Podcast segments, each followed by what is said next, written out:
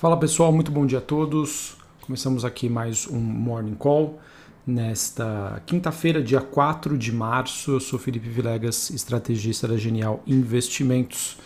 Bom, pessoal, é, nesta manhã a gente monitora as bolsas globais é, em um tom de realização de lucros, é, com uma leve alta do dólar frente aos seus principais pares globais e as taxas de juros lá nos Estados Unidos, né, as famosas treasuries, que estão, digamos aí, tirando o sono do mercado, neste momento operam próximas da estabilidade. E esse movimento né, em relação às treasuries é, fica por conta né, de que Jeremy Powell, presidente do Banco Central americano, deve participar de um evento virtual organizado pelo Wall Street Journal. Esse evento tem expectativa para começar mais ou menos duas horas da tarde, horário de Brasília. É, Powell provavelmente deve tentar convencer os mercados que os mercados que por sua vez né, seguem bastante céticos de que o Banco Central será aí bastante cuidadoso em retirar o seu apoio à economia após aí o fim da, da, da pandemia. Todo esse ceticismo, né, todo esse cuidado do mercado, pessoal, acontece devido a um aumento das expectativas de inflação e dos custos de empréstimos de longo prazo, tá? e que por sua vez alimenta a volatilidade e aumenta, no caso, a preocupação de que uma recuperação prolongada nos mercados de ações possam já estar em risco.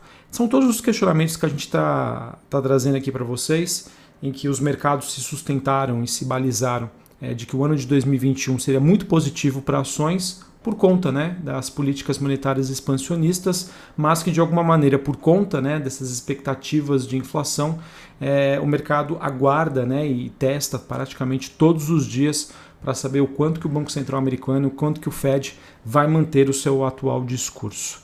E para vocês terem uma ideia dessa volatilidade, desse medo do mercado, as expectativas de inflação dos Estados Unidos atingiram o maior nível em 10 anos, né, à medida em que os rendimentos das treasuries americanas sobem e por isso que é um tema que está sendo bastante comentado no mercado, questionado e está trazendo de certa maneira essa volatilidade que nós estamos vivenciando, isso falando sobre os ativos internacionais. Inclusive, né, essa expectativa de, de, de, alta de juros nos Estados Unidos, por conta dessas expectativas de inflação, pressionou ontem bastante as ações de tecnologia, né, que o mercado é, classifica elas como duration assets, né? ou seja, ativos é, com durations mais longas. Né? Então, em momentos como esse, né, em que o mercado de renda fixa americana passa por um momento um pouco mais turbulento, esses ativos acabam sofrendo mais do que a média do mercado. Falando sobre as commodities, a gente tem o petróleo WTI negociado em Nova York recuando, é, ele que chegou a estar perto dos 62 dólares o barril, mas agora, no caso, com o mercado à espera da decisão da OPEP+, é, a commodity também apresenta uma movimentação de queda. Metais industriais caem em Londres e o minério de ferro se mantém em alta nas, nas bolsas asiáticas. Dólar né, sobe contra a maioria das moedas emergentes, porém os pares do real, como peso mexicano e rente sul-africano, ainda se sustentam aí num patamar próximo do 0 a 0. Hoje, pessoal, olhando para a agenda do dia, não temos indicadores relevantes aqui no Brasil, apenas lá nos Estados Unidos, 10 e meia da manhã, é, pedidos, é, novos pedidos de seguro-desemprego, é, esse indicador que antecede o payroll. Payroll é um dos, dos, indicadores mais acompanhados pelo mercado, ele que será divulgado amanhã. Ele é divulgado toda a primeira sexta-feira de cada mês. É, e ao meio-dia hoje a gente tem pedidos de bens duráveis e pedidos de fábricas nos Estados Unidos. Uh, tivemos alguns dados uh, referentes ao mercado europeu, em que a taxa de desemprego apresentou um, um recuo, uh, enquanto as vendas no varejo de janeiro apresentaram uma queda acentuada e vindo acima das expectativas. O número acaba refletindo um passado aí do auge da pandemia e dos lockdowns que aconteceram lá no velho continente. E acredito né, que o pior tenha ficado para trás e daqui para frente aí é, eventos melhores devem vir aí para a Europa. Só para vocês terem uma ideia, em relação à zona do euro, as vendas no varejo recuaram 5,9% no mês de janeiro comparado a dezembro. É, e uma, teve uma queda de 6,4% na comparação ano a ano. E o consenso dessa queda, que foi de 5,9%, era de uma queda de 1,7%. A taxa de desemprego se manteve em 8,1%, é, a previsão era de 8,3%, ou seja, veio um pouquinho melhor e a taxa de desemprego referente ao mês de dezembro também acabou sendo revisada. Beleza, pessoal? Então acho que é, é isso que nós temos em, em termos de noticiário internacional. Uh, mercado ainda, uh, digamos assim, sem uma narrativa concreta, aguardando novidades. É, acredito que esse discurso hoje do Powell, que acontece a partir das duas horas da tarde, pode dar um pouquinho mais de sustentação para os mercados é, frente às expectativas macroeconômicas que nós teremos à frente. Tá? Assim, a gente pode ter, quem sabe, um mercado mais direcional. É, bom, pessoal, falando aqui de Brasil, é, após aí vários rumores, finalmente, né, a PEC emergencial ela foi encaminhada ao Congresso, né, ela que foi votada ontem em primeiro turno no Senado, e podemos dizer aí que os piores cenários é, acho que podem, já podem ser descartados em relação a essa PEC. Né? E no fim das contas a gente teve uma medida aí, uma aprovação relativamente coerente e, e dentro aí do, de um cenário um pouco mais construtivo para o mercado. A proposta de emenda à Constituição, que foi então aprovada ontem em primeiro turno, por 60, 62 votos a favor e 16 contra, em que todos os destaques e emendas do texto base foram rejeitados. Tá? O mercado é, que temia aí um certo fatiamento, uma, uma PEC aí muito diferente do que teria sido enviado, e a gente então pode finalmente né, comemorar um avanço aí de Brasília, em que, por acordo, né, líderes acabaram decidindo encerrar a sessão de ontem, após a votação do primeiro turno, em que a análise dessa proposta então deve ser retomada nesta quinta-feira a partir das 11 horas da manhã. Tá? Se aprovado então em dois, dois turnos no Senado, o texto deve seguir aí para a votação da Câmara dos Deputados, onde também vai enfrentar dois turnos. Entre os destaques rejeitados estava um do PT, que definia em 600 reais o valor mensal do novo auxílio emergencial. E por falar em auxílio, o governo deve então propor faixas de pagamento de acordo com o perfil socioeconômico dos beneficiários, que podem chegar até 375 reais por parcela, de acordo com reportagem da CNN Brasil. Homens e mulheres que sejam pais solteiros e comandam a casa sozinhos deverão receber 375 reais, é, em relação ao auxílio emergencial pela proposta. E os demais beneficiários receberiam 250 reais. E assim, pessoal, de maneira resumida, né, sobre essas questões de Brasília, apesar desses últimos dias é, terem se mostrado aí muito complicados, é, bastante complexos e que trouxe volatilidade para mercados, para o mercado, eu acredito assim, finalmente a gente parece estar caminhando aí é, por um cenário, digamos assim, perto do meio termo, tá? Muito longe do cenário ideal, eu acho que a gente precisa ainda caminhar bastante, é, mas eu acredito que essa volta né, a um meio termo né, é, já pode se traduzir em uma menor aversão ao risco Brasil e, e, isso pode se traduzir, na verdade, no fim das contas, aí, com uma melhora na precificação dos nossos ativos. Tá? Então, novamente, eu, é, a gente é sempre bastante cético em relação a Brasília, mas por enquanto né, não tivemos nada muito diferente. Espero que não tenha nada, né, mas a gente fica ali na expectativa e na torcida para que esse noticiário mais positivo, mais construtivo, envolvendo aí a nossa agenda de reformas, tudo que está sendo proposto aí possa finalmente caminhar e a nossa bolsa aí possa respirar. É, sobre a pandemia, tá? que eu acho que também é um tema bastante delicado e que é, é, um, é, um, é, é também um fator de risco que pressiona os nossos ativos.